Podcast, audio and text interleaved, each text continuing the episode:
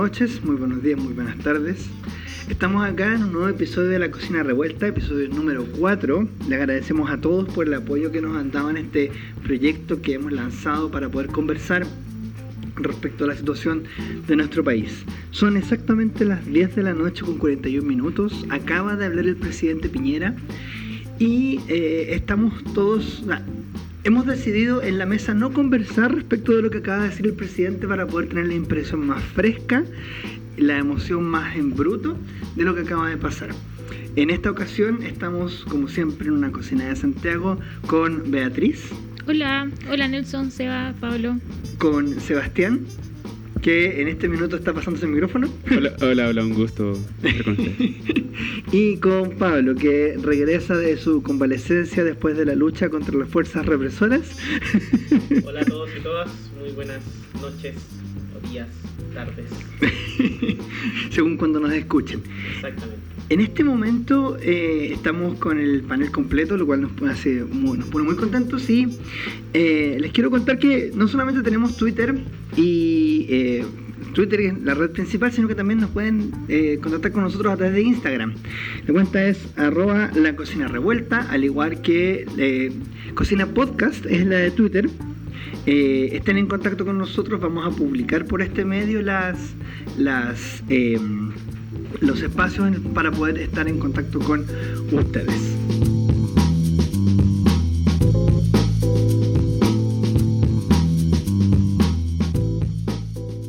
Muy buenas noches, chilenas y chilenos. Hoy hemos vivido una nueva jornada de violencia, de destrucción, que estoy seguro ha causado un grave daño y un grave dolor a nuestro país y a millones de familias chilenas. Estamos todos muy impresionados, creo yo, por la presentación por la cadena nacional que acaba de hacer el presidente Piñera. Me gustaría saber muy brevemente qué piensa cada uno de los integrantes de nuestra mesa de lo que acaba de decir el presidente. Eh, a ver, yo creo que es un poco difícil como eh, capturar lo que dijo el presidente porque antes de la antes de su, de su declaración se habían generado una serie de rumores respecto de lo que podría decir. Eh, y realmente ninguno de esos rumores estuvo ni cerca de lo que estaba ocurriendo. Sabemos también cómo, cómo, corren eh, los, chismes y los rumores a través de las redes sociales. Y entonces eso alimenta ciertas expectativas. Eh, creo que el presidente evidencia una pérdida en la capacidad de control de la situación. Eh, se está quedando sin alternativas para resolver la crisis. Eh, hoy día vimos, o, sea, ah, hubo desórdenes todo toda la tarde prácticamente, eh, no solo en Santiago, sino en, en todas las ciudades grandes del país. Y y el, presidente se queda sin opciones, básicamente. O sea, eh, anunció la nueva constitución, anunció el, plebiscito ratificatorio, que fue básicamente el anuncio que hizo el ministro del Interior el domingo en la noche. Pero sigue sin dar muchos detalles, sigue el gobierno sigue atrasado en sus respuestas eh, y no pareciera haber eh, opciones de descomprimir la crisis. O sea, esa parece ser la intención del gobierno, pero como llega mal y tarde a las soluciones, en definitiva se queda, eh, siempre se está quedando offside, o sea, siempre va mucho más atrás de, lo, de la solución del, del, problema. Sí, yo concuerdo eh, con Pablo. Em, el tono, además de, del discurso, fue bien, em, no, no dando respuesta. Eh, muy normal de, de, de Piñera. Antes de estos 26 días, eh, hacer, hacer anuncios más bien súper abstractos, hacer un acuerdo por la paz, hacer un mm. acuerdo por la justicia. Nada, ¿quién se puede negar a una situación de paz o de justicia? El tema es cómo se entiende esa paz y esa justicia. O sea, el fortalecimiento de las policías y las Fuerzas Armadas, reintegrando eh, a los recientes retirados, ¿es, es, ¿es un ejemplo de querer la paz? O sea, me parece que no, como eh, no es un, no, se condice ese discurso con, esa propuesta. Em, y nada, una vez más dejó, nos hizo esperar una hora y media para no decirnos nada. Eh, acabo de leer un Twitter de, de alguien da lo mismo que dice algo así como lo pudo haber dicho en un tweet. O sea, e- era, era posible, no era necesario hacernos esperar una hora y media. Esta cadena nacional es versión correo. Insisto, o sea, sí, nosotros mismos estábamos dispuestos a grabar hace una hora y media atrás eh, y esperamos esto y no valió la pena. O sea, lo, lo triste es que todas las declaraciones del- últimas del presidente podrían haber sido un tuit. Ni Sí. siquiera un correo, un tuit, porque no dice nada. y eso me parece terrible preocupante, que un presidente de la República eh, pueda hacer sus anuncios de cadena nacional a través de un tuit. Ni siquiera un hilo, solo un tuit. un solo tweet. A mí, em, primero me da la impresión de que en el estado y en la situación de incertidumbre en la que estamos todos, em, los rumores crecen, digamos, y se expanden y uno no sabe bien qué pensar. Se habló de que había estado el ministro Espina, en, varias, en varios espacios sociales se habló de que tenían voluntad de restaurar el estado de sitio y que los militares no quisieron acceder a acceder al estado de sitio o estado de emergencia. Corrió el rumor de que estaban la- los representantes de las Fuerzas Armadas en la moneda, junto Sí. con el ministro de Defensa. No sé si se escucha bien eso, como... como- Debo repetirlo. sí.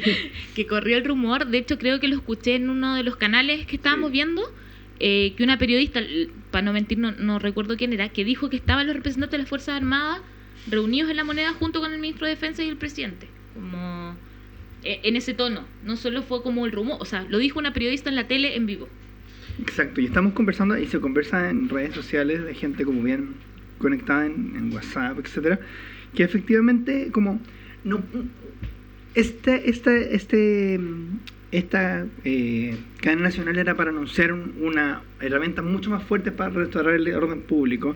Y las dos medidas que denunció que es el, llamar del retiro a, antiguos miembros de, la, de carabineros y PDI y hacer presentar querellas por la ley de seguridad interior del Estado, evidentemente, como dicen mi- mis compañeros, no es meritorio de una cadena nacional.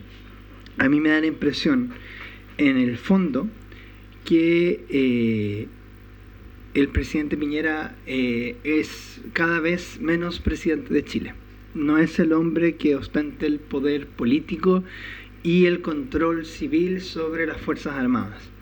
Eh, y es bien lamentable, como la sensación de desgobierno que hemos vivido todos, que sentimos todos, eh, es muy fuerte y eso aumenta aún más la incertidumbre. Yo creo que después podremos conversar respecto de la necesidad de que Piñera renuncie para poder destrabar la crisis, porque el, el problema es que ni siquiera hay un camino definido, no hay un apoyo de las Fuerzas Armadas, hay una utilización de los recursos eh, simplemente patética, o sea, que la nueva constitución haya salido eh, mediante una reunión entre gallos y medianoche y que haya aparecido el ministro Blumel dando como la, la comunicación. Esta noticia, esto de la nueva constitución, Piñera debió, debió haberlo dicho él mismo el lunes. Entonces, esto es, me van a perdonar la expresión, la cueca en pelota, muy, muy buen chileno, no, no hay espacio para... mm, eh, es bastante desesperanzador. Es, es mejor de lo que yo esperaba. Yo tenía bastante temor de que esto fuera como que se viniera la masacre de Plaza Italia, de la cual habíamos conversado en episodios anteriores.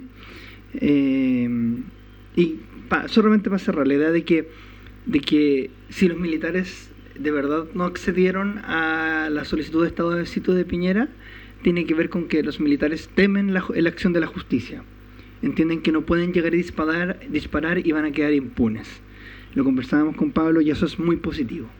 Dejémoslo para conversar después. Yo me pliego sus palabras y creo que. mm, ah, creo que es sospechoso que Piñera se haya demorado tanto en hablar. De hecho, lo conversamos un poco antes. Que, ¿Qué estará haciendo Piñera en este rato de por qué se demoraba tanto en hablar y por qué fue también Alberto Espina a, a, a ese, a esa reunión? Yo creo. Yo al- siento algo de, de que quiso hacer algo más, pero no pudo y salió con esta esta solución bien penca, que no sé si había salido en algún momento previo, ahí ustedes quizás cacharán, eh, de es como un llamado a, a carabineros en retiro que puedan plegarse, que es algo bien extraño en, en realidad. Hemos decidido abrir la posibilidad de reintegración a carabineros y a la Policía de Investigaciones de todas aquellas personas que hayan tenido un retiro reciente y que hayan tenido un servicio destacado. Y que además esos procesos son largos, o sea, cuando se anuncian proyectos de ley o cuando se anuncia esta reintegración, o sea, hay que ver primero a través de qué acto administrativo eso se realiza y los tiempos que toman, o sea, no significa que mañana vamos a tener a una horda de carabineros en retiro reintegrándose a la institución. Entonces, al final, efectivamente, parece que es una cosa bien improvisada, como para salir del paso. Y e- eso es lo extraño, eso es lo que me parece extraño, como que me queda la duda de qué era lo que quiso hacer realmente que no pudo hacer y que terminó con esta alternativa subóptima de, de la situación. Fue la tónica del cambio de gabinete, ¿no? Como el ministro del Interior es otro, era Felipe, Felipe Ward. Ward. Y a último momento llaman a Gonzalo Blumen al teléfono, sale y termina siendo él el, el ministro. Ujú. Es esa, esa sensación, siento yo, a mí al menos me queda esa sensación de estamos improvisando. Mm. Y, y perdón el Mm. francés, pero ¿qué chucha estamos haciendo? Como, eh, o sea, y, y cuando el SEA preguntó como qué estará haciendo, por qué se demora una hora y media, mi impresión y lo que les dije fue, está girando en círculo, ¿cachai? Como, como me lo imagino pensando en, ya, llamemos a Estado Cito, saquemos a los militares a la calle, los militares diciéndole no, ok, entonces llamemos a los de retiro como, eh, como para hacer algo, así como, y, y propongamos un acuerdo de paz, un acuerdo de justicia, un acuerdo de nueva constitución, que al final no son nada, es solo humo, es, Mm. es una caja de nada, ¿cachai? Como, porque además vienen acompañadas de ninguna propuesta, o sea, las únicas dos, las únicas dos cosas concretas que dicen son eh, el poder para el Ministerio del Interior, para que se querelle por ley de seguridad interior del Estado, y eh, lo de la reintegración de, lo- de los militares retirados. Y nada más, el resto es humo. Y el, y el anuncio de, de nueva constitución, el acuerdo por la nueva constitución y, y sumado al plebiscito ratificatorio, eh, primero ya era algo que ya sabíamos, pero además llega tarde porque hoy día se presentó el acuerdo de la oposición Mm. y el acuerdo de la oposición incluye asamblea constituyente, Mecanismo, claro. mecanismo como para, para elaborar la nueva constitución con plebiscito de entrada. Entonces, eh, nuevamente llega tarde. Si el presidente hubiera anunciado esto ayer o el domingo en la noche a través de una cadena nacional, bueno, podríamos decir que la, la pelota estaba en, el- en la cancha del Ejecutivo. Pero hoy día ya no. Hoy día, la, Mm. la- hoy día la, la oposición ya huyó hacia adelante, ya tiene su agenda unificada, que era algo que no se había logrado en estos casi dos años de gobierno. Y, y, y ahora el gobierno ya quedó atrasado otra vez. Entonces es, es la oposición la que está dando respuesta a la demanda de Asamblea Constituyente. El gobierno llega tarde y además llega con una capacidad política muy disminuida. Entonces eso le, genera mu- mucho más, mucha más dificultad para lograr instalar su propuesta como la propuesta que se tiene que llevar a cabo. Yo, yo quería hacer una pregunta. ¿Qué, qué, mm, por qué? ¿qué, significa eso? ¿Es porque en realidad él no puede dar respuesta en su marco de acción ideológico? ¿O por qué? Porque, comparto tu palabra igual, Pablo, como, ¿por qué está llegando tan tarde? ¿Es porque en realidad no querés...? No, no sé, no, ella sería hipótesis, pero ¿por qué está llegando tan tarde? No creo... Es, es un, Piñera tiene una trayectoria política de, ¿cuánto? ¿Cuántos serán? ¿25 años? Mucho tiempo. Entonces, igual es extraño eso, encuentro. Yo, yo veo como... mm, Me da la impresión de que está llegando tarde por, por varias cosas. Primero porque, porque efectivamente el dar el brazo a torcer para Sebastián Piñera es una cosa bien impensable. Como Sebastián Piñera es un winner. Él es, en el fondo, el que todos dan su brazo a torcer ante él. No es él el que cede. Entonces, en este momento, la primera intuición fue, en este contexto, la primera intuición fue sacar a los militares y que estos cabros chicos se vayan, en el fondo, para la casa. Y después de eso, cuando eso no funciona, eh, es su sector, SRN, el, el que lo fuerza a, eh, al proyecto de nueva constitución. Eh, y a mí me da la impresión de verdad de que él salió ahora para dar cara, porque estaban todos los medios citados, porque hubiera sido mucho peor no haber dado conferencia, pero su propósito debe haber sido como volver al discurso del orden. Los proyectos de ley, estamos claros que todos los proyectos de ley que se presentaron, que, se dijo que se iba a presentar en la semana, eh, la semana pasada, no sirvieron de nada. Como el, el mensaje no sirvió de nada. Proyectos de ley de ese estilo no van a servir de nada. Y quería comentar otra cosa, de- después de hacerme cargo de tu pregunta, que yo creo que el intento de decir tres acuerdos es el intento de tomarse la agenda, de que estemos conversando mañana de los tres acuerdos. Yo creo que discursivamente es una muy buena idea, porque efectivamente podríamos estar hablando de los tres acuerdos. Pero los tres acuerdos no tienen ninguna sustancia. El primer acuerdo sobre la paz se trata sobre condenar la violencia. Lo que está haciendo aquí está queriendo tirarle un palo al Frente Amplio y al Partido Comunista, con la idea de como ellos no condenan la violencia, es como para que ellos condenen la violencia. ¿Qué saca él? ¿Cómo se avanza en eso en la paz? ¿Qué se consigue ahí? Nada, porque eso se basa en la tesis de que el Frente Amplio y el Comunista son los que controlan todo esto. Ese, ese es en el fondo lo que está detrás. Y ellos, y, y- y tanto el Frente Amplio como, como el PC sí han condenado la violencia. Exacto. Entonces, eh, digamos, es un, es un discurso, es un, es un bluff también. O sea, Exacto, esto es una cosa que se dice al mismo. Como, y para hacernos en el fondo la idea de que es, de que ellos son el enemigo. El pacto por la justicia, el por la justicia en la agenda social, hace muchísimo rato quedó claro que da lo mismo, que la agenda social no descomprimió. Entonces, es una negación, en el fondo, entender que no sirve de nada lo que estás haciendo e insistir haciéndolo. Y después, el acuerdo con la nueva constitución, lo único que tiene alguna solidez se presenta con un plebiscito ratificatorio y usa por primera vez la palabra nuevo pacto social. Eso eh, yo creo que discursivamente tiene algún valor, pero habla de un plebiscito ratificatorio. Nada que pueda como descomprimir la olla hoy día, la impresión de verdad de que eh, si los partidos políticos acuerdan una, un método, nosotros debiéramos quedarnos tranquilos y eso debiera descomprimir. O sea, cero capacidad de gobernar, de encontrar una forma de quitarle presión a la olla. Eh, respecto a la pregunta del SEBA, lo conversamos ayer, ¿no? La derecha no es que llegue tarde, como llega a sus tiempos, y, porque precisamente no quieren cambiar. Eh, porque efectivamente la lógica, el sentido común, nuestro sentido común nos dice, Sebastián debería haber salido, Sebastián Piñera, no, no nuestro Sebastián, eh, Piñera debería haber salido el lunes diciendo que eh, este, nuevo, esta- este proceso de nueva constitución. Incluso si lo hubiera dicho en este tono eh, de humo de vamos a hacer un, eh, un proceso en una constitución sin decir mecanismos, sin decir nada, eso hubiera, hubiera dado al menos la impresión de que, de que estaba, de que quiere manejar la situación.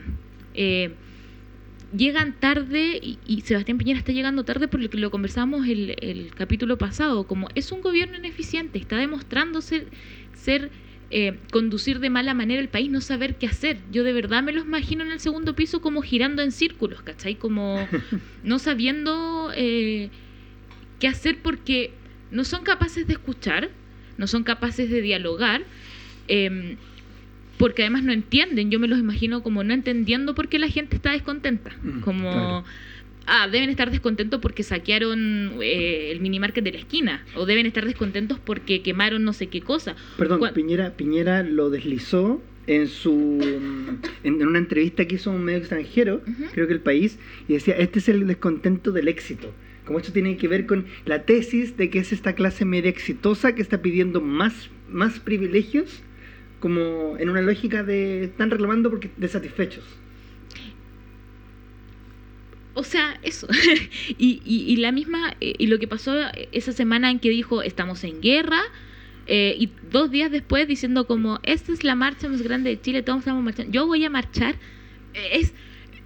Y uno se pregunta como, ¿es en broma? Eh, ¿Es una noticia falsa? ¿Le hackearon Twitter? Eh, porque porque para mí al menos es súper difícil de entender que un presidente de la República sea tan weón. O sea, como...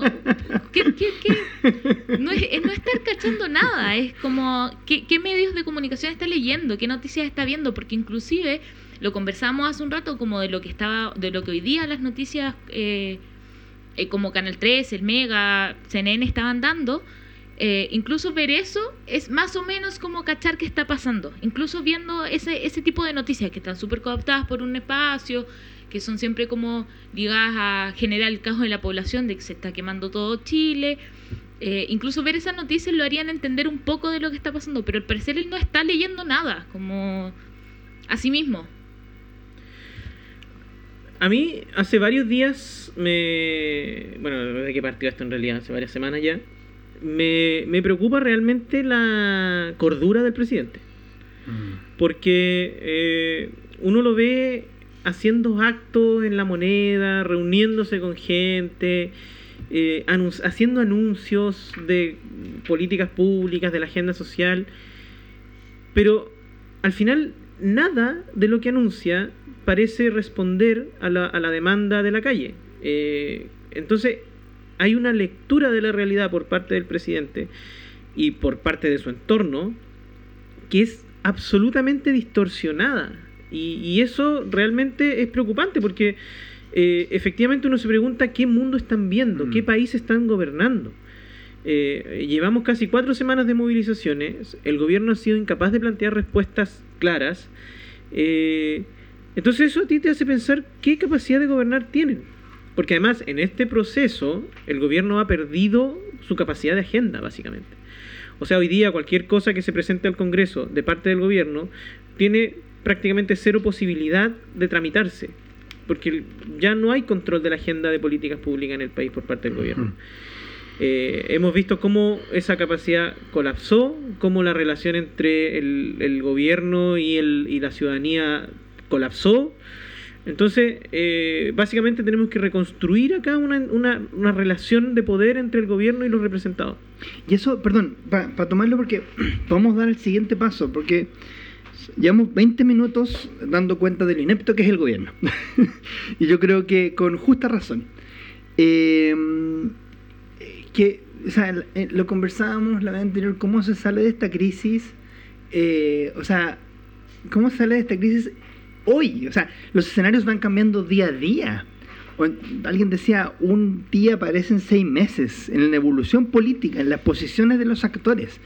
Eh, la incertidumbre es muy grande. Entonces, eh, ¿cómo, cómo, se, ¿cómo se avanza? Yo escuché por ahí que al final eh, la disposición de RN a avanzar en un acuerdo constitucional con o sin el gobierno. El gobierno, como dice Pablo, de nuevo llega tarde, como dice la vea, de nuevo llega tarde. Entonces, ¿cómo, cómo, cómo, se, ¿cómo se sale de esta crisis?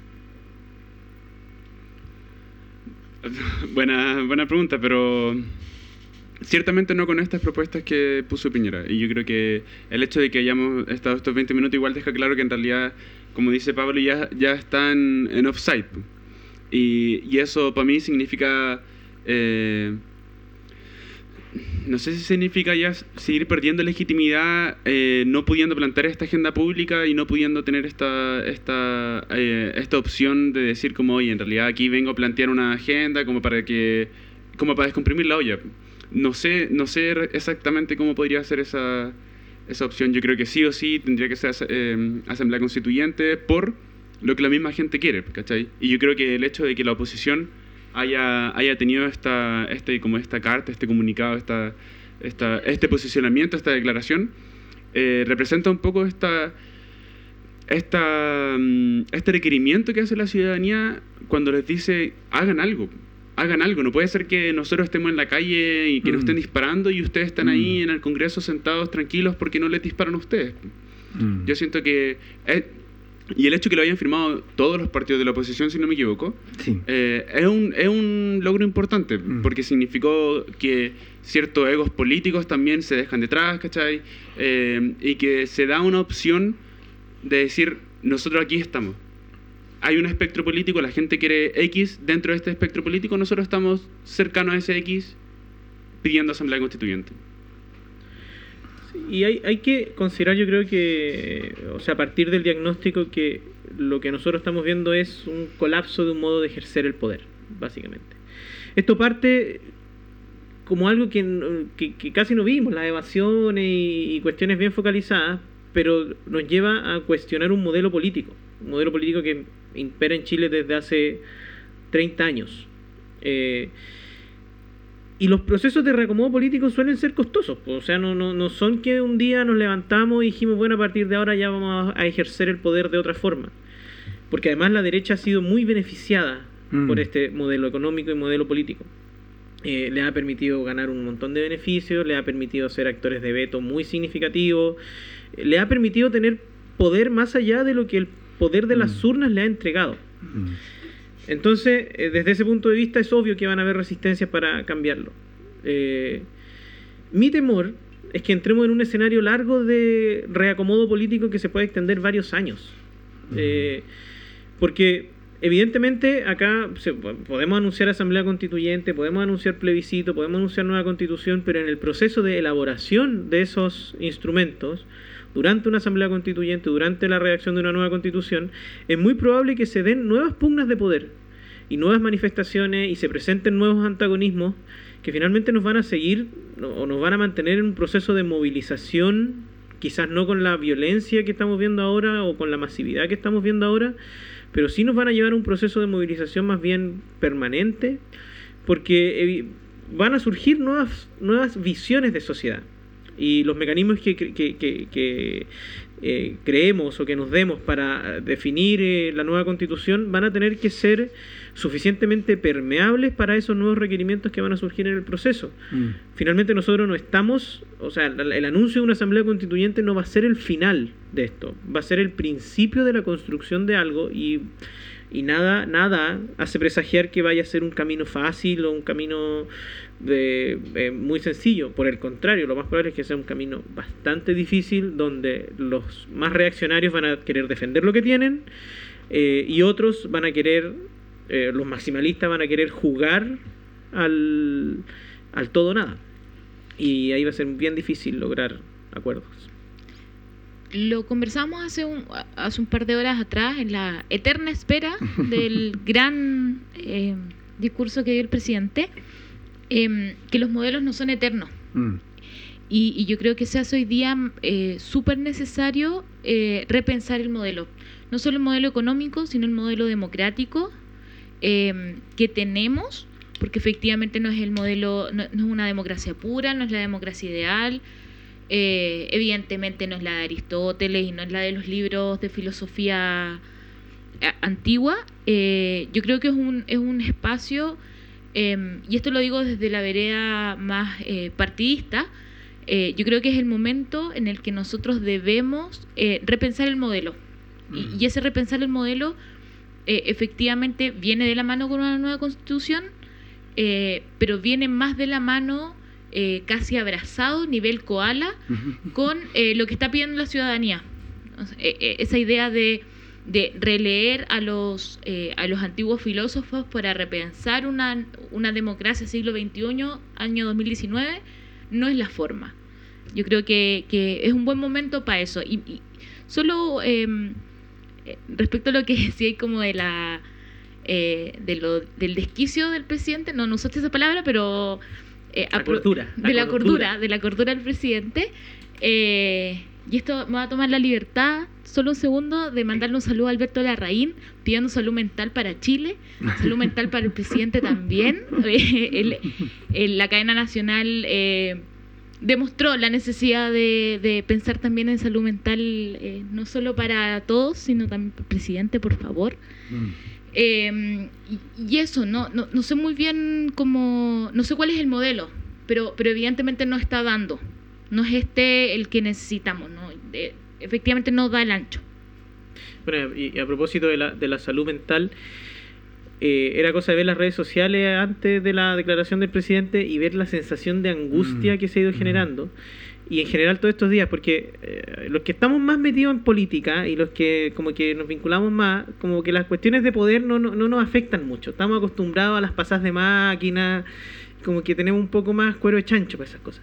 Pero hay mucha gente que se está involucrando en política ahora, recién, y se están dando cuenta que en realidad las estructuras de dominación y de poder al interior de la sociedad son eh, bastante siniestras eh, y que las estructuras de representación no funcionan en un mundo ideal. Y eso, ah, por lo que yo he visto, eh, ha generado mucha ansiedad, mucha angustia a las personas Mm. que se dan cuenta que están en una especie de indefensión frente al Estado. Mm. Y eso, ha- eso para mí ha sido muy brutal, porque yo, yo lo conversaba con varios amigos estos días, y yo le decía, oye, le dan color, si al final la política es un poco así. Pero claro, yo estoy vinculado en política desde que era niño prácticamente. Entonces como que conozco un poco el mundo, es- ese mundo.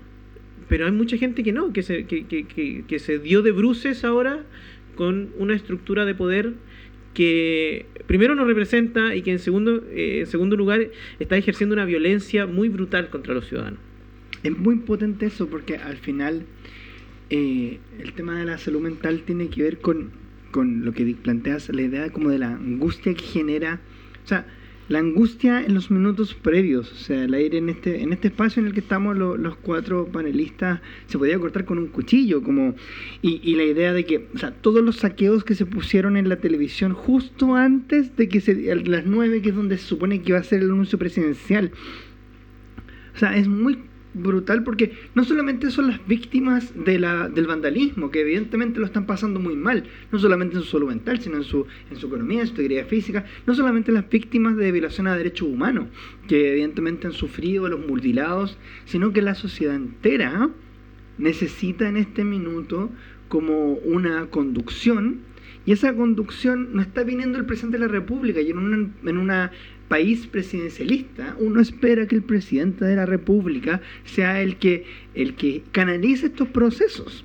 Y si el presidente no es capaz de y si el presidente no es capaz de canalizar esos procesos, lo que pasa entonces es la sensación de desgobierno. Eh, estuvo a punto de darse vuelto un vaso y lo agarramos a tiempo, así que... no todo está perdido. No todo está perdido. la, la, la idea de que y la oposición, eh, por ejemplo, en este gesto que hizo de, de, juntar a las de juntarse todos y presentar este, este documento, lo que está tratando es hacer un momento de, de, gobierno y una idea que, de nuevo, independiente de que el gobierno Piñera tenga en el fondo como la, la voluntad de participar, es buscar una salida política a esto. Y tercero, un acuerdo por una nueva constitución dentro del marco de nuestra institucionalidad democrática, pero con una clara y efectiva participación ciudadana. Bien, eh, a ver, nosotros en este momento, a partir del anuncio del presidente y a partir del acuerdo de los partidos de oposición, tenemos dos alternativas para cambiar la constitución. Hay más, pero eh, en base a lo que se ha presentado, tenemos un Congreso Constituyente que no sabemos muy bien lo que significa, pero en base a las declaraciones de la vocera de gobierno y la propia declaración del presidente, es una instancia que va a funcionar bajo las normas actuales, es decir, bajo las normas de reforma constitucional que establece el actual texto. Y la segunda alternativa, que es la que ha presentado la oposición y la que se ha venido eh, solicitando en las manifestaciones, es una asamblea constituyente. Ambas tienen implicancias distintas, son procesos de deliberación muy diferentes. Eh, así que me gustaría plantearles eh, que le diéramos algunas vueltas a cada una. Eh, primero viendo lo que significa reformar la Constitución sobre las normas actuales. fundamentalmente considerando las restricciones que impone el actual texto en términos de quórum, en términos de control de constitucionalidad, en términos de, en general, la, digamos, las restricciones que impone la propia constitución actual para ser reformada, añadiendo que la constitución no, tiene tampoco un apartado que permita reformarla como entera. Exacto. Para hacerlo como bien corto y con la constitución en mano, el capítulo quinto... La, la, vieja, porque la nueva. La moribunda constitución. Es, es muy dirigido, como. Eh, todos hemos sabido que estos días se ha vendido la constitución, es el libro más vendido es muy potente. Segundo, segundo. No, no, de hecho el primero ya pasó a primero. Porque, el, primero había sido astrología para tiempos difíciles. que también ayuda mucho en este contexto. Es muy potente pensar como que siempre la, un sector de la sociedad crítico que la gente no conocía la constitución. Y eso se repitió tanto en los medios que la gente empezó a comprar la constitución. Entonces, e, eso es muy destacable como nivel de compromiso de la ciudadanía con lo que está pasando. Hoy día la BCN, o no sé si hoy día, pero vi un banner que tenía específico de la Constitución, que antes, estoy 100% seguro que antes no estaba. Que está como arriba ahora. ¿Qué es la BCN? La Biblioteca del Congreso Nacional. Exacto. Eh, muy cortito, la lógica del cambio de la constitución, primero, ninguna constitución, normalmente pocas constituciones tienen un mecanismo para reformarse completas. Las constituciones pretenden ser eternas. Y eso es una pretensión de la Constitución, regular todo lo más posible. Y la lógica del de la, cambio de la Constitución del 80 tiene que ver con darle un veto, un poder de veto a la minoría. Cuando tú pides un quórum más allá de la mayoría simple o la mayoría absoluta, que es en el fondo la mayoría de los diputados y senadores en ejercicio, tú lo que le estás haciendo es darle un poder a una minoría. En este caso, para reformar la Constitución se requieren tres quintos y dos tercios, según distintos capítulos. ¿Qué significa que se pida dos tercios? Por ejemplo, para el capítulo tercero sobre derechos fundamentales. ¿Qué significa? Significa que tú necesitas un tercio más un voto para bloquear cualquier cambio. Y ese, ese mecanismo de modificación de la Constitución pretende darle poder a quienes? A los herederos de herederos políticos de la dictadura porque recordemos, esta constitución se hizo en, un estado de sitio, sin libertades, en una, entre cuatro paredes. Y este mecanismo está hecho para protegerla. Hay varios otros mecanismos, pero está hecho para proteger a la constitución. Perdón la interrupción, pero solo como para hacerlo bien eh, perita y manzana. Con el actual Congreso, ¿cuánto es dos tercios? ¿Cuántos diputados y senadores son? En este minuto sacamos todas las calculadoras, porque no lo tengo claro. En este minuto los diputados son 155. Dos tercios son 66% y, y son tres quintos son 60%. Si mis matemáticas están... no, es cierto, pero ¿cuántos son? Como 155 dividido en 3 son 51,6 y eso por 2 son en este minuto 103 diputados de 155 la mayoría que tiene la oposición al gobierno no alcanza ni por si acaso los 103 diputados.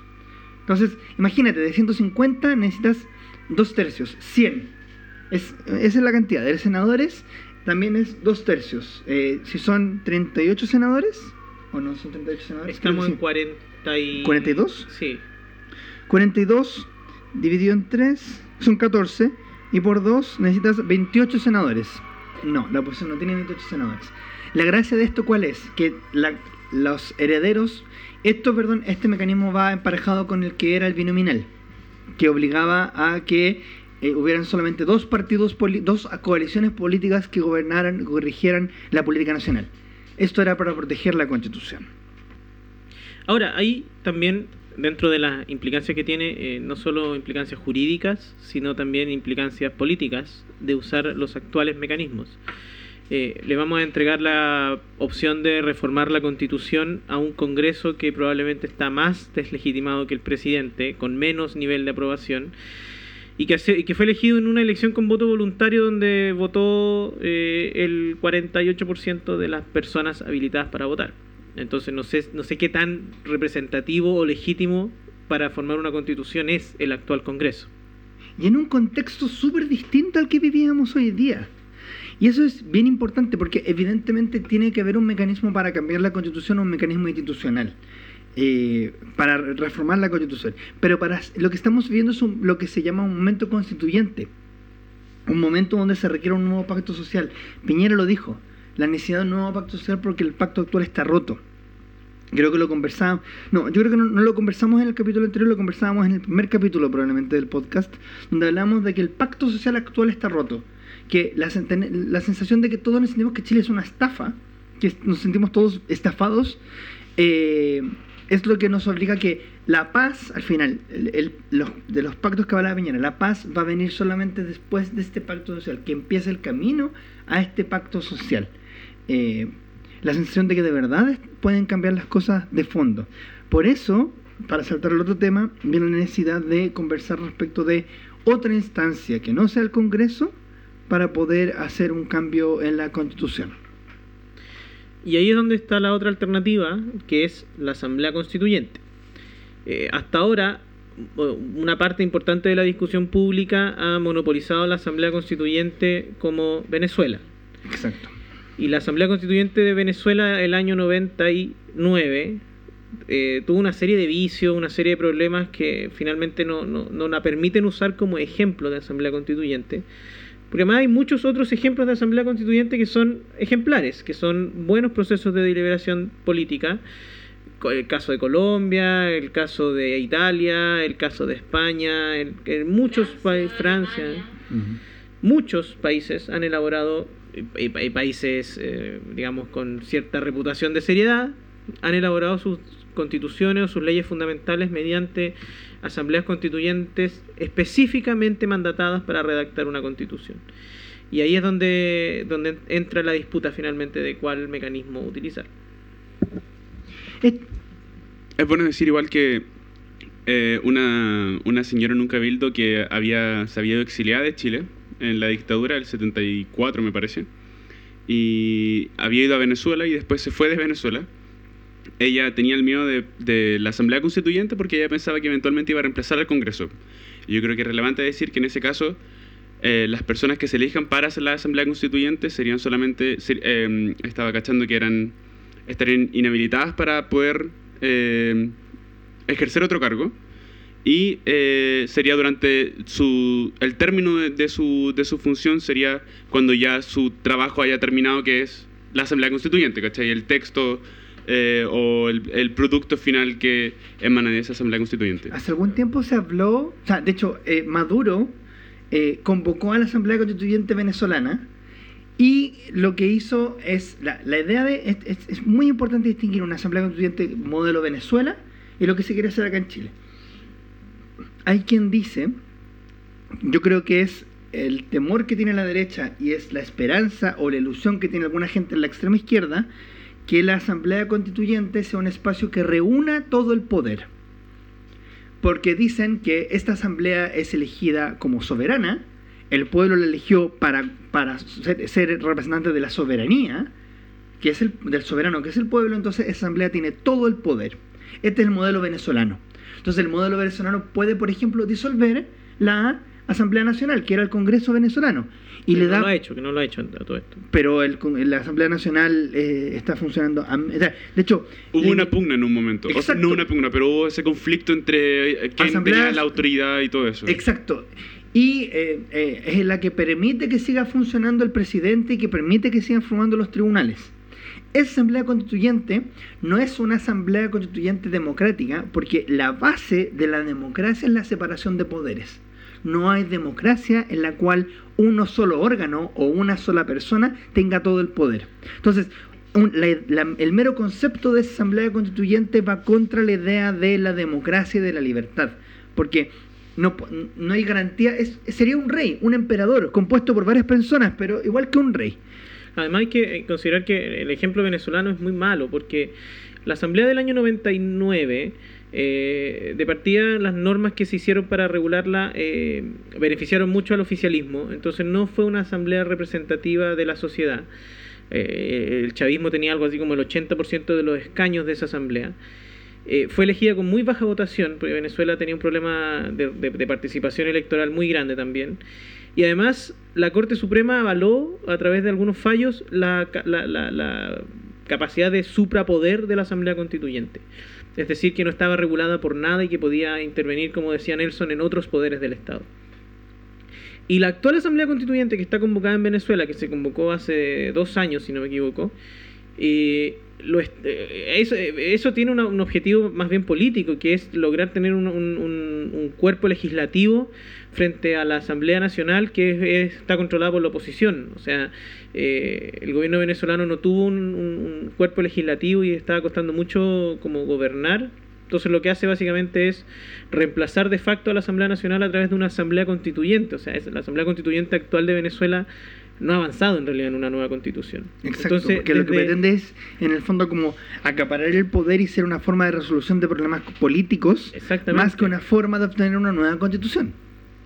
Sí, yo creo que, que es necesario como recalcar el punto de que esto, lo que, lo que la ciudadanía está pidiendo y lo que impulsa también la declaración que hace la oposición eh, buscando una asamblea constituyente, no es eso, sino es, es el mecanismo para cambiar únicamente la constitución eh, en un periodo concreto, es gente que es gente electa eh, solo para eso, no es para legislar otros proyectos de leyes, no es para hacer un contrapeso al poder del presidente.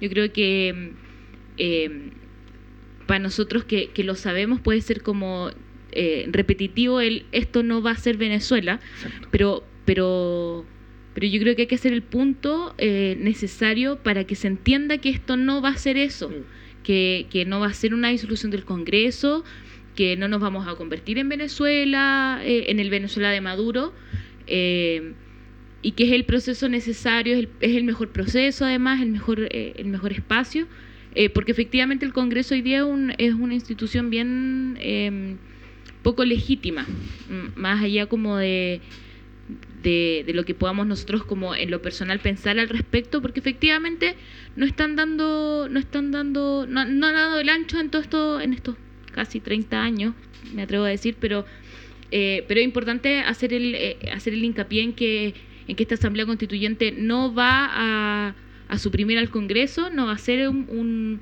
un contrapeso político al presidente eh, y que es únicamente electa para esto, porque además se va a hacer con, con esos mecanismos, como no va a ser gente que no se va a poder reelegir en otros cargos, es gente que, que esperamos que no tengan que, que sean personas que no mantengan un cargo, no, que no sean los concejales, los diputados los que se inscriban para esto, sino sea gente común y corriente, ¿no? Eh, entonces, eh, importante hacer el punto, el punto en eso como para no eh, para no creernos estos cuentos de Chilezuela y estas Mm. cosas como, como que vienen los alienígenas venezolanos, cubanos a, arruinar Chile. Claro, y, y finalmente decir que hay casos muy buenos de asambleas constituyentes democráticas, representativas, que cumplen su rol eh, de manera súper eficaz. Y, y lo que se busca un poco eso, no, no. Hay que desmitificar un poco el tema de la asamblea constituyente, porque eso es como lo que, lo que termina dando miedo y deslegitimando una alternativa democrática que es una opción súper... eh, o sea, que creo que yo la, es la mejor finalmente en esta instancia. Pensando que aparte hay dos cosas. La primera que es la idea de que eh, debiera haber, o sea, una buena asamblea constituyente es elegida como por representantes. Nosotros elegimos representantes para la asamblea constituyente, votamos para que nos alguien nos represente, pero también debiera haber un proceso paralelo a la asamblea constituyente en el cual hubiera un espacio de cabildos, no durante toda la asamblea constituyente. La idea es que quienes tomen la decisión sean los asambleístas que ellos, en el fondo, la Asamblea Constituyente no es como algunas personas creen, donde todos los cabildos van a tomar decisiones definitivas. No, no es posible canalizar algo así.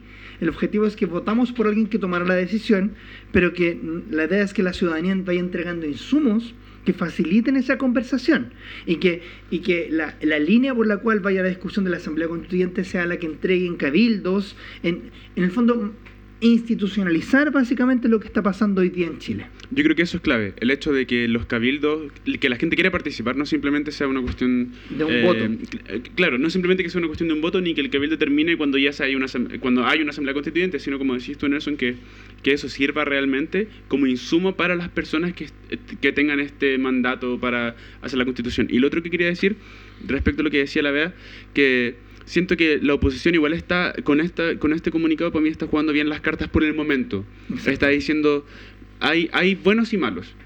Eh, hay una institucionalidad y ellos están tratando de darle discurso, nosotros estamos restringidos por la institucionalidad, pero a pesar de eso queremos asamblea constituyente, que igual es, es valorable en el sentido de decir, no la vamos a hacer nosotros, ¿cachai? Porque sí- nosotros sí creemos que el pueblo la debería hacer. Creemos que otro órgano, no nosotros, porque nosotros somos parte de la institucionalidad que está siendo criticada. Ahora, Eh, y que, que eso para mí es valorable el hecho de hacer una autocrítica indirectamente a través del comunicado de la Asamblea Constituyente. Definitivamente, estoy de acuerdo, pero hay una cosa, la voluntad, y esto es importante, la voluntad de ninguno de los actores políticos de oposición es romper la institucionalidad actual. Y eso es muy importante. Nadie pretende fundar una asamblea constituyente sin que esa asamblea constituyente pase por una reforma del actual capítulo 15 que comentábamos. Y para hacer esa reforma necesitan los dos tercios. Y es muy importante por eso que se sume parte de la, del oficialismo. Y por- y- sí, es verdad, es verdad. Porque, a ver, es que no da lo mismo romper la institucionalidad. Porque a pesar de que te sale en constitución de Pinochet, cuando uno rompe la institucionalidad, no hay nada que sostenga en el, Sí. el panto- el pacto político. Y por eso yo creo que es inteligente ese movimiento, porque es decir, eh, nosotros somos los culpables, estamos dentro de la institucionalidad, vamos a tratar de hacer lo que podamos, pero nosotros no vamos a la nueva constitución. Es como marcar ese paso de decir, nosotros somos los buenos, estamos tratando de ser los buenos. Que en términos de... eh, en términos discursivos sí representa yo creo una, una esperanza para las personas de decir en realidad ya ellos se desmarcaron de querer hacer la constitución ¿cachai? nos están dando el mandato a nosotros para que nosotros nos organicemos y los cabildos eventualmente produzcan esto, e- este contenido para los asambleístas que van a estar en la asamblea constituyente yo, yo no, yo, yo, a ver, yo, a ver, yo creo que las personas que van a formar parte de la Asamblea Constituyente van a ser en su gran medida expolíticos o políticos. Yo no, no, no espero en el fondo como, no espero que haya una, una, no solamente porque los, los partidos políticos tienen la red de, y, la, y la máquina, digamos, para poder ganar elecciones, sino también porque son las personas que manejan este oficio de, eh, de trabajar en espacios públicos. Eh, La pregunta es si van a salir. La pregunta es cómo estas personas van a poder eh, ganar esta confianza para poder salir eh, como asambleístas finalmente. Ese, ese es otro problema. Yo sí encuentro que la, la- no, no dudo que van a haber políticos de los 2005, 2010 que van a tirarse a, a estas elecciones, pero de ahí a que salgan, es Es que, que además hay, que- hay- hay que ver el, el detalle del- de, cómo va a ser esto, porque vamos a, vamos a elegirlo a través de los distritos actuales del Congreso, va a ser un distrito único nacional, qué, qué- qué cuotas van a existir, porque evidentemente tiene que una asamblea Mm. representativa tiene que tener cuotas de género, tiene que tener cuotas cuotas, indígenas. indígenas. eh, y ahí se pueden generar eh, aperturas o renovaciones eh, bien novedosas que pueden terminar superando los partidos.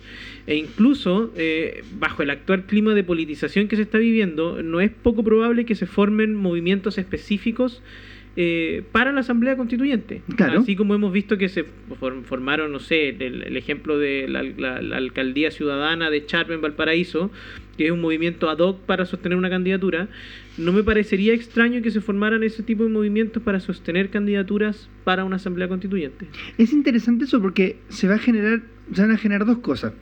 La primera cosa que se va a generar va a ser como se van a abrir espacios para una extrema izquierda y una extrema derecha. Y eso es un problema, porque dentro de todo eh, las opciones políticas, las opciones de cómo puede gobernarse la sociedad están más o menos representadas en los partidos políticos que existen hoy día. O sea, desde la socialdemocracia hasta, la, eh, hasta el neoliberalismo más extremo. Yo creo que efectivamente se abren puertas para una extrema derecha, como la de Cast, y para una extrema izquierda. eh, y eso, eh, o sea, eso presenta un riesgo también por la democracia, pero en esta política de, eh, en esta política de, de, de abrir espacios, también estamos de acuerdo que no son espacios mayoritarios. Y si deciden entrar a una institucionalidad, es bueno, al final es canalizar los puntos mediante la institucionalidad. Eso en primer lugar. Pero Y- un punto sobre eso es que eh, puede ser un riesgo, pero al mismo tiempo puede ser una virtud, porque eso nos puede permitir sincerar cuál es el peso electoral real de estas opciones políticas. Yo en realidad ahí, cuestiono cómo la extrema derecha se vaya a ver beneficiada por esto, comprendiendo que en realidad el diagnóstico de la extrema derecha falló completamente. Falló completamente. Yo dudo que José Antonio Caz para la próxima elección, si es que sale de nuevo, vaya a sacar más de un 10%. Mm, No, no, no. O- no. sí entiendo que los yo- extremos se están se- hay una tendencia hacia la polarización de los extremos pero creo que esta ventana de, de diagnóstico como la, la ventana de Overton que es como en ciencia política lo que se denomina cómo se va moviendo el espectro político es- se movió completamente a la izquierda y las organizaciones de izquierda son las que están dando o las que dieron más que las que están dando las son las que dieron este resultado Hay una, hace años atrás Perdón, eh, perdón, es que hay, hay una tesis que es la tesis del gobierno que no es tan descabellada, que es si hay 10 millones, si hay un millón de personas, el, el- el tiempo, pero si hay un millón de personas en la calle, hay 16 millones en la casa.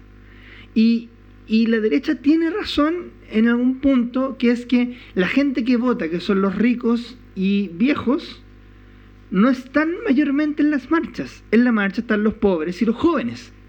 Entonces, esto es una elección entre ricos y pobres, como bien, como...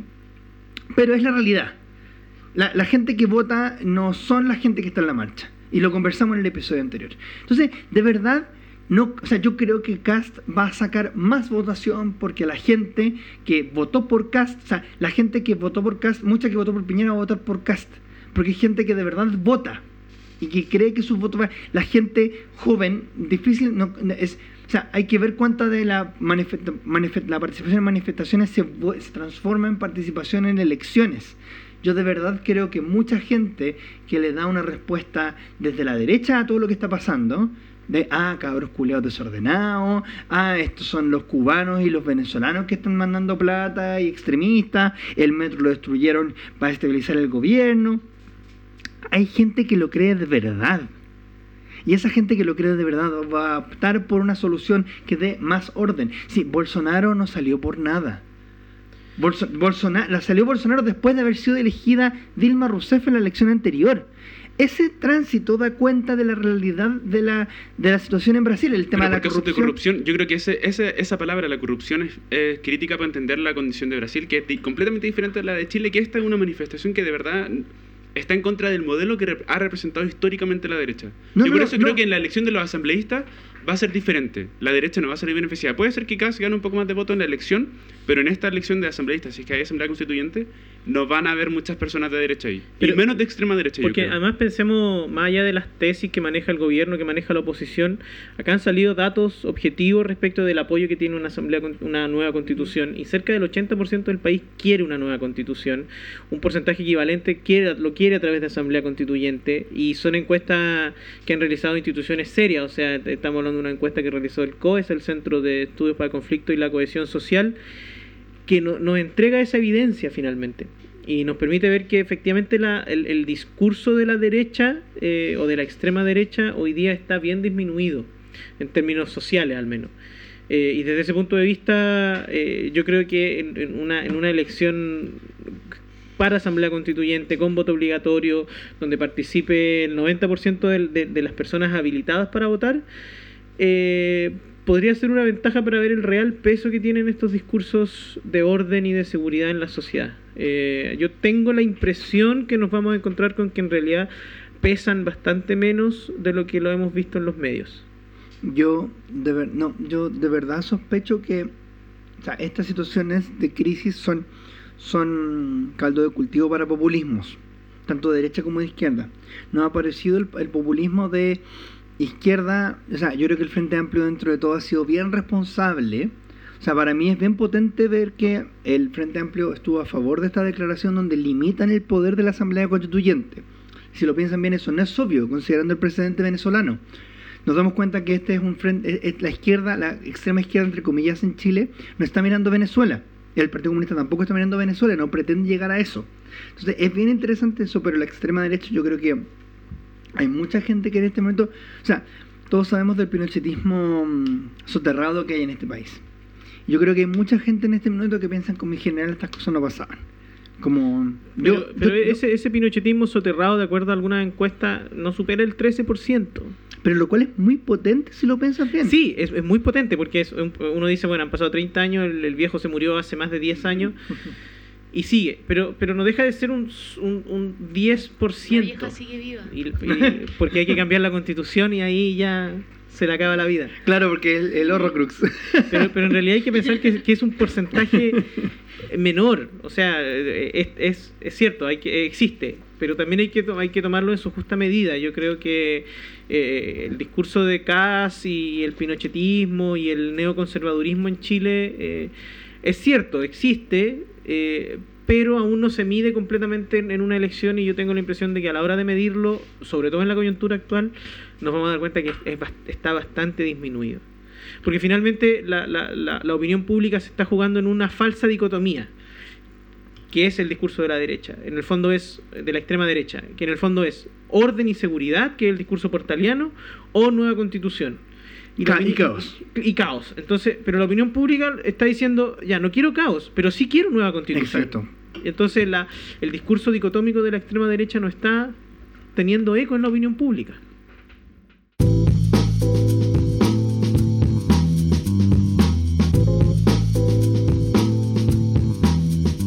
Entonces, em, ya siendo muchísimo más de lo que pensábamos que iba a ser el tiempo de este, de este episodio, eh, nos ha servido. Les agradecemos por llegar hasta aquí. Muchos besitos. Vamos a tener que tener los premios. los. No han Sí, cobrado. les podemos sortear, les podemos sortear cosas. Ya, no, yo, yo creo que vamos a hacer lo siguiente: vamos a invitar a toda, toda la gente que haya terminado de escuchar el podcast y que conozca la palabra clave, que la palabra clave es Horrocrux, y que nos postee la clave en, en- en un mensaje eh, en Twitter. Eh, toda la gente vamos a eh, sortear tres cervezas aquí con nosotros. Le invitamos una chela aquí. Yo creo que es un buen premio, nunca está de más una chela. Eh, vamos a, hacer este, este pequeño concurso que lo pongan en nuestras redes sociales, en Twitter, en Instagram. Eh, y que puedan como también vincularse con nosotros en ese, en ese espacio. Nos sirvió como un desahogo también este, este, este espacio, ha sido una noche bien tensa, en verdad. Muchas gracias a todos, eh, sigamos juntos. Ayer tuvimos una conversación con un profesor y un amigo bien querido, Tomás Jordán, y nos contaba algo bien interesante. Nos decía, voy a retomar las notas porque fue bien como inspirador. La idea de que em, la, la, uno, lo único que te guía en estos momentos difíciles son las convicciones. Convicciones, primero las convicciones primarias, las cuales uno no cambia, y convicciones secundarias que uno puede ir flexibilizando conforme avanza el tiempo, conforme avanzan las, las, situaciones.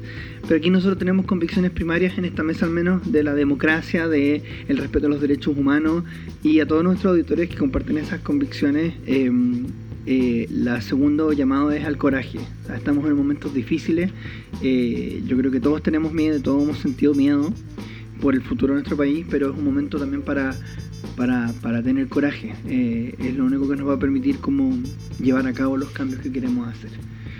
Desde la clandestinidad. Eh, Desde nuestra casa de seguridad. la Cocina Podcast se despide. Muchas gracias, Sebastián. Muchas gracias, Beatriz.